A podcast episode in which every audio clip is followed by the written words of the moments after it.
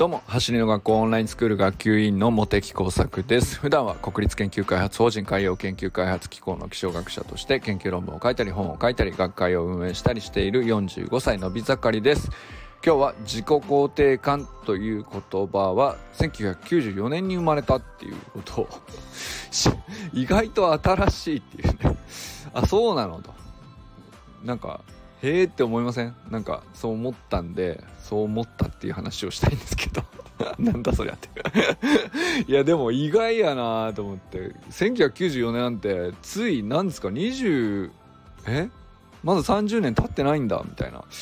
僕より年下なんですね。自己肯定感っていう言葉自体の年齢が年下っていう。謎の話だったっていうねことを話してみたいなと思っております。本題に入る前にお知らせをします。今走りの学校ではですね各地でスプリント教室を立ち上げております、えー、まずねこうあの高松えー、香川香川県高松では、えー、2月6日に屋島レグザムフィールドというところで開校してるんですけど 30m ダッシュのタイムが初日早々でですね参加者全員の平均で0.2秒縮まるっていうですねめちゃくちゃ素晴らしい結果を残しておりまして本当に素晴らしいスプリント教室だなと思います、えー、高松のね公認インストラクターは高橋瑠衣先生という方で元横浜 d n a ベイスターズアスレティックトレーナー理学療法士日本トレーニング指導者協会認定トレーナーという形でですねスポーツ革命プロジェクトというものをそもそも自分で自ら進められていた中で走りの学校の公認インストラクターにもなったっていうね。もう完璧ですね。こんな出会いあるんやって感じですけど。そしてですねこの高橋瑠衣先生だけではなくて元ハンドボール選手でトレーニングジムステップを運営されている池田純先生という方もう一緒にねタッグを組んでもうほんと最強のタッグですね高松校めちゃくちゃ盛り上がっております。そしてですね、えー、高松だけではなくて栃木宇都宮校では安江大輔インストラクターと阿部武弘インストラクターが一緒にタッグを組んでやっております。そして愛知は名古屋校ですね。宇佐美修馬さんシ馬講師と、えー、新栄フットサルアリーナで、えー、継続してスプリント教室非常に盛り上がっております。あの1月にね何回かお知らせしてたんですけどもいや本当に今びっくりするぐらい盛況なようで本当に嬉しいですよね。そして東京校は和田誠二インストラクターで動学陸上競技場で、えー、開催しております。各校の入学申し込みのリンクを貼っておきますのでぜひあの興味のある方はね覗いてみてください。ということで今日はですね あの 自己肯定感っていう言葉は1994年に生まれたっていうことをね あの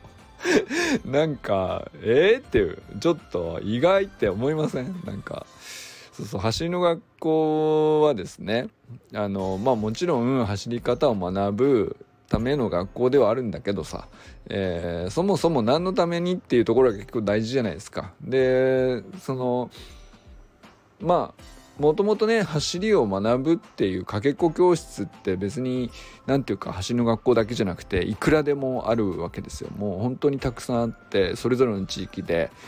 えー、かけっこを教えていてそれは本当に素晴らしいことだと僕も思うんですよね。ただ僕はまあたまたまね小さい頃からそれに入ったことはなかったですけど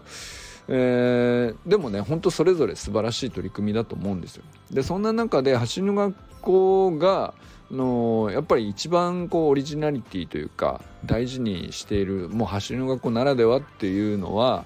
あのもちろん成果を出すことも大事ですタイムを縮めることも大事なんですけどもあくまで走りというシンプルな動きのあの能力を高めるということを通じて何がしたいかっていう最終目的地は自己肯定感の醸成を行うということのお手伝いのためにあくまでやっているんであってまあそこを外したら逆にねその自己肯定感下がるようなことをしてまでねタイムを縮めても逆に意味がないっていうぐらいあの本当に大事なところなんですよね。じゃあ自己肯定感って何っていう感じにやっぱりなると思うんですよね。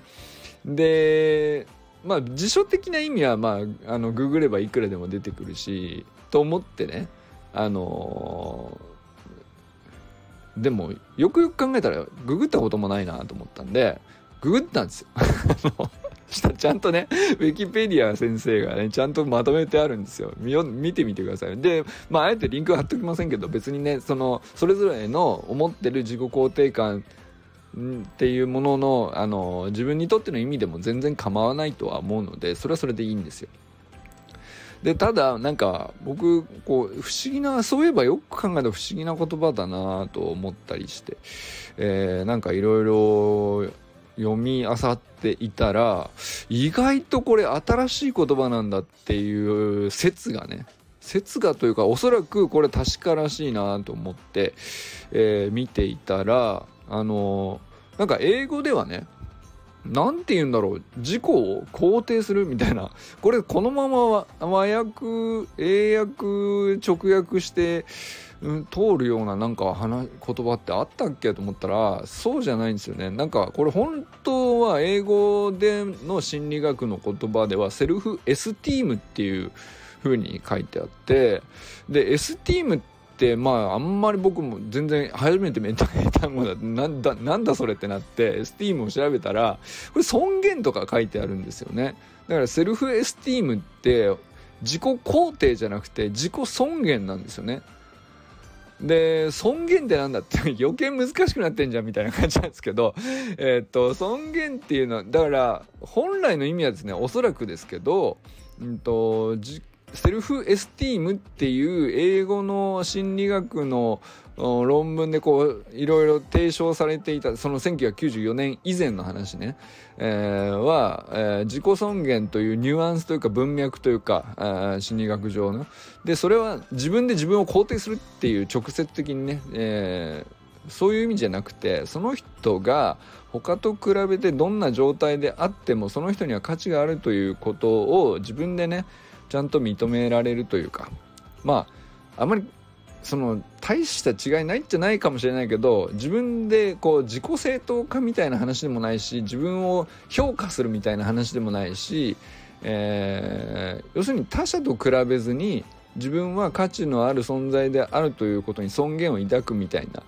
そっちなんですよね。でこれ何がそのこだわるところなのか 自分でもまああんまりこうふわっとしてるなとは思ったけどなんかでもやっぱりただの自己肯定ってそのまんまのこう直訳っぽい意味とはちょっと本来違う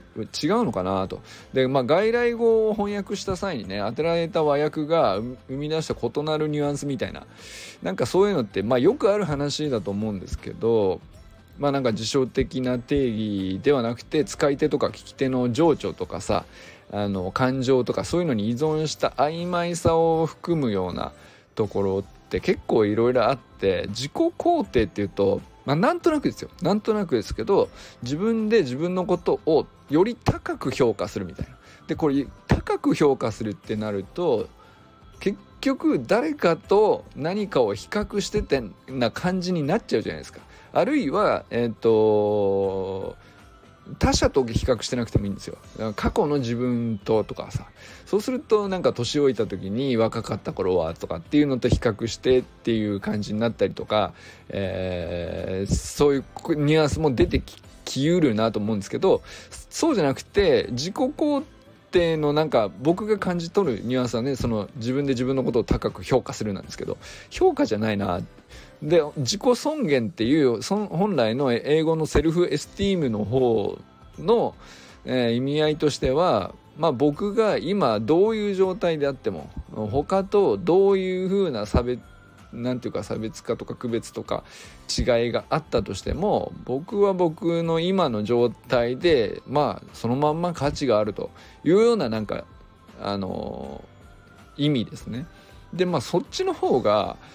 あの確かにこう幸福感にはつながりやすいのかなと。まあ他者と比較していいことなんて基本的にあんまりないんですよね。で競争自体はあの他者との比較なんだけどそれはあくまで楽しむために競争はあってもいいんだしいいいいし、まあ、エンターテインメントとして盛り上がるためにあ全然その否定されるような話では全然ないんだけど、まあ、自分の幸福感みたいな話からしたらさうんと必ずしも自分で自分のことを高く評価するっていう自己肯定ではなくて、まあ、あくまでねその人には自分の今のまんまの状態で、えー、その成長の速度でその自分の選んだあ道であの楽しむということで価値があるんだと認めることですよね。でなんかその辺って結構大事だなと思ったけどあんまりなんかその走って成功体験を積んでいくことで自己肯定感が上がるみたいなあのお話っていうのは感覚としてはね僕も体験してきたし非常にわかるけどそういえば自己肯定感が上がるってどういうことなのかなみたいなあんまりちゃんと考えてなかったなと思ったんでまあなんかそんなこう細かいことをね、えー、調べてみたりしたっていう、まあ、そんな話なんですけど。例えばなんかその評価っていうところに僕引っかかってるんですよね。で正直ね。で学校とか家庭とか塾とか習い事とか仕事の隅々までね、えー、常にどこ行っても基本的に競争して勝てば評価が高くて負けたら価値ないみたいな、まあ、そういう比較の中で条件付きでその勝てばっていう条件付きでね肯定を求めていたらさ自分の尊厳はまあ上がらないじゃないですか。上がらない上がりにくいとかいうレベルじゃなくてそれは自己尊厳の話じゃなくて、えー、自己評価なんですよね。で自己評価がしたいわけじゃないんですよ。自己肯定感を上げるとかあの向上させるとかっていう言葉を言ってる時にあくまで自己評価を高くしたいんじゃないんですよね。だからそれをなんかこうこじらせるとさ何ていうかあのやたらこう結果を誇張したりとかなりそうじゃん。なんか僕結構あちっちゃい頃やってたんですよ。自分に自信がなかったからこそ余計そうなんですけど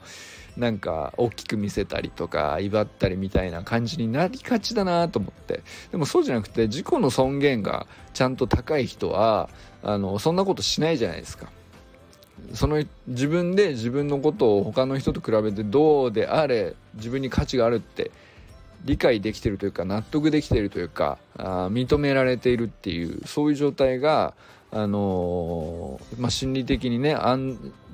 なんていうか心理的に安全な感じがちゃんと保たれてるというかそれがあのすっげえ大事で結局それを自信って言ってると思うんですよね。だからなんか自信って言ってる時になんか俺はこういう結果を出したから自信があるんだって言ってるとそれ結局条件付きの工程なんですよね。で条件が外れてしまったら条件から抜け出してしまったら自信を失ってしまうっていうことで裏返しになっちゃうんですけど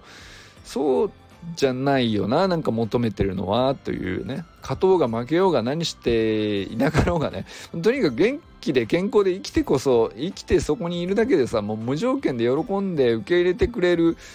なんかおじいちゃんおばあちゃんとかさ もうなんか何でもさこう孫可愛いからもう何というか認めてくれるみたいな感じあるじゃないですかあれがなんかね自己尊厳っていうかまあ無償の愛みたいな言い方をするのかもしれないけど、まあ、それが本来の意味としてのセルフエスティーム自己肯定感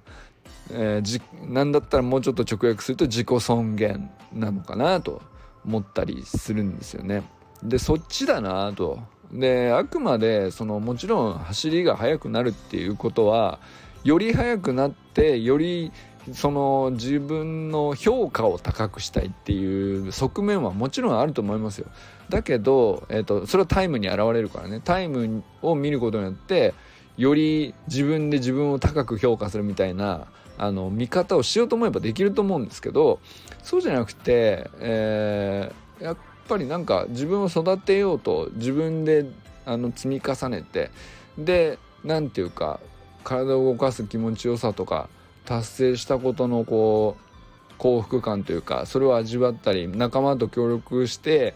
えー、より速くなる喜びを分かち合うとかあのまあ、競争する楽しさを味わうとかね。なんかそういうことを通じてその結局したいのは条件付きの工程ではなくてあの僕には価値があるんだって自分で分かりたいっていうそっちなんじゃないかなと思ったりするんですよね。まあ、なんかそんなことをね改めてなんかあのただの言葉の辞書的な意味をひちょっとパラパラっとめくってただけググってただけだったんですけどなんかそんなことに行き着いたっていうねでまあなんかせっかくだからいろいろこう調べそのね1994年に生まれた言葉だっていう話をしたんで本当になんか実際どういう話なのっていうのもちょっと話しておくとなんかねどうやらなんですけど臨床心理学者の立命館大学の名誉教授の方で高垣忠一郎さんっていう方があの先生ですね。あの大学の先生なんですけど、まあ、その子どもの臨床心理のあの、まあ、いろいろカウンセリングとかやっている中で自己を自己尊厳という意味での、まあ、自己肯定感というのが高いか低いかみたいなことを評価するというか、えー、まあ、高いとこういう傾向があるとか低いとこういう傾向があるとかっていうことを研究され始めたんですね。でまあそれが、えー、1994年頃からで自己肯定感という言葉をあの高垣忠一郎さんがあの提唱して、えー、まあ、まだこの頃はね研究用語だったわけですよねしばらくは。でしばらくはずっと研究用語だったんだけどそれがですね2002年の文科省の調査で、えー、その自己肯定感がどうやら他国に比べて低い傾向があるみたいな発表がなされてそれでわっと広まったっていういきさつみたいですね。で結局その文科省の調査っていうのもうんとなんだどんな評価なのかっていうともともとは自己肯定感を評価したんじゃなくて自己評価として自分は他と比べて価値のある人間だと思っているかどうかみたいなそういう質問に答えた人の割合みたいとか、えー、自分は自分の人生に対して自信を持っているみたいななんかそれにイエスノーでこう答えるみたいな割とねラフなアンケート調査というかでまあまあラフなんだけど一応それでも傾向が出るって話でえー、まあ、日本人の子供たちというかでもそれも高校生に対する対象なんでその小中学生はそこにはあくまでね入っていなかったという調査のようですけど。でただまあいずれにしても他国に比べてかなり優位に著しく低いっていうね あの傾向があるっていうことで注目されてその時にその調査の結果のまあ解釈というかそこに対して自己肯定感が低いという言葉で一言でまとめる形で、まあ、広まっていたそこでやっと自己肯定感っていう言葉があの何、て言うか世間的に認知されたっていうそんないきさつのようです。でまあだから何て言うかそもそもねすげえ新しい言葉だったっていうのがね僕にとってはめちゃくちゃ意外だったっていうね。でまあだからあんまりそのうんまあ言葉新しく、えー、作られた言葉なのでそのまあ言葉のうん言葉を聞いてどう思うかに関してそんなにこう引きずられすぎる必要もないけれどもまあ本来の意図とは違ううんニュアンスで使われている場合も結構ねあるよっていう話と意外とそのまあ辞書的な定義を言ったからそれにその従うことがいいこととかそういうことでもないだろうし使い手聞き手の感情とか情緒とかに意外と依存したね曖昧さを含んでいる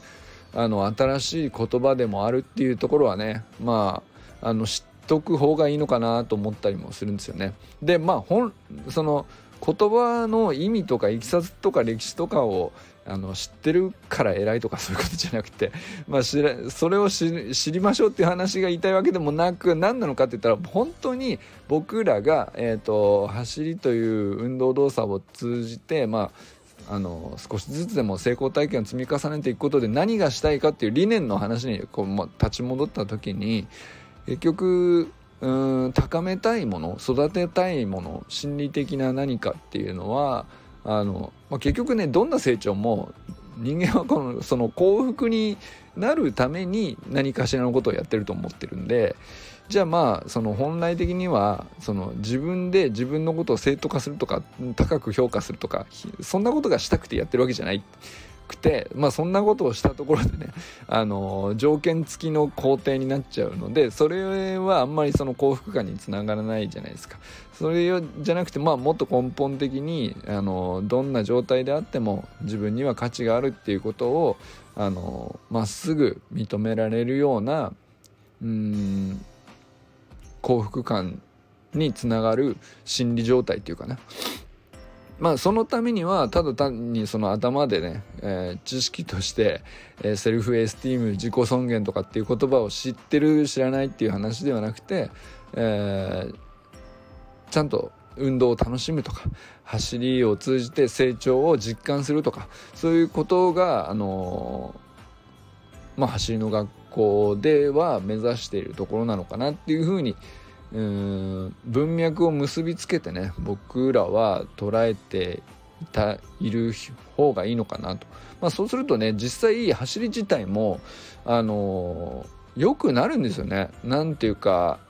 楽しんでやっているトレーニングに勝るもんはないんですよ。そしてそのまあもちろんねタイムは測りましょうっていう指示はあるんですよ。でそれはあくまで自己分析のために測っているんであって誰かよりも速くなったとかっていう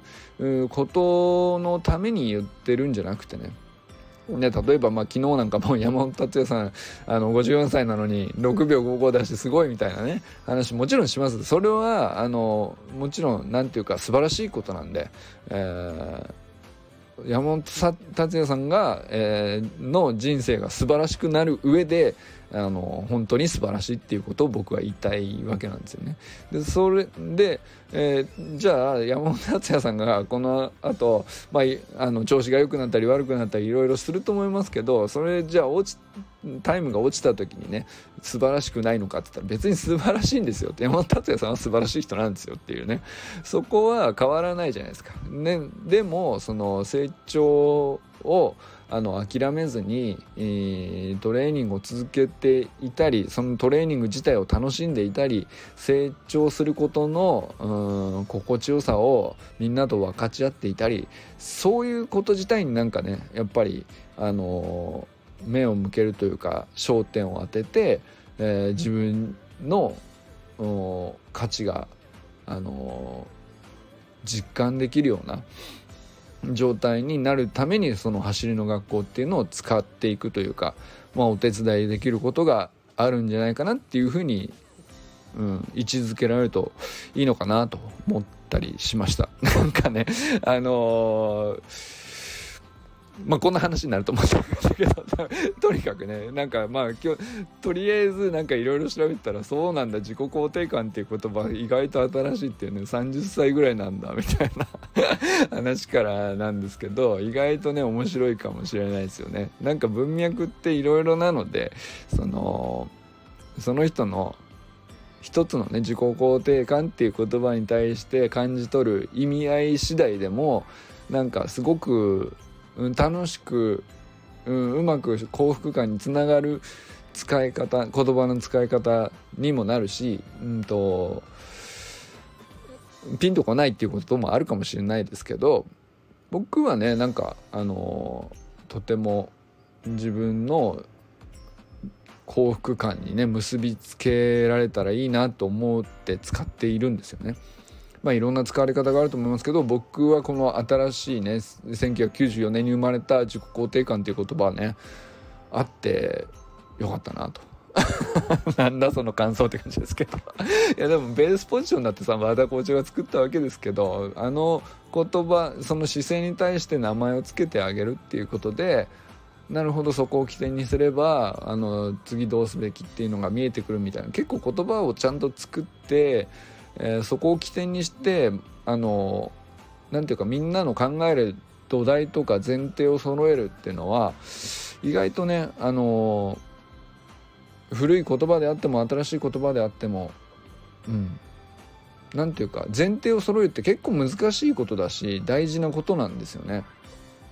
そのみんな考えが違うし、えー、条件も違う中で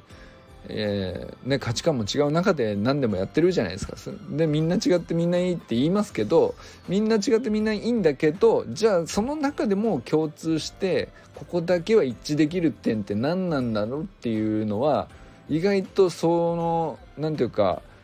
えー、多様性が高ければ高いほどねうんと一致できる点何なのはめちゃくちゃ重要度が増すんですよね。逆にね。うん、なんかそういう意味ではなんか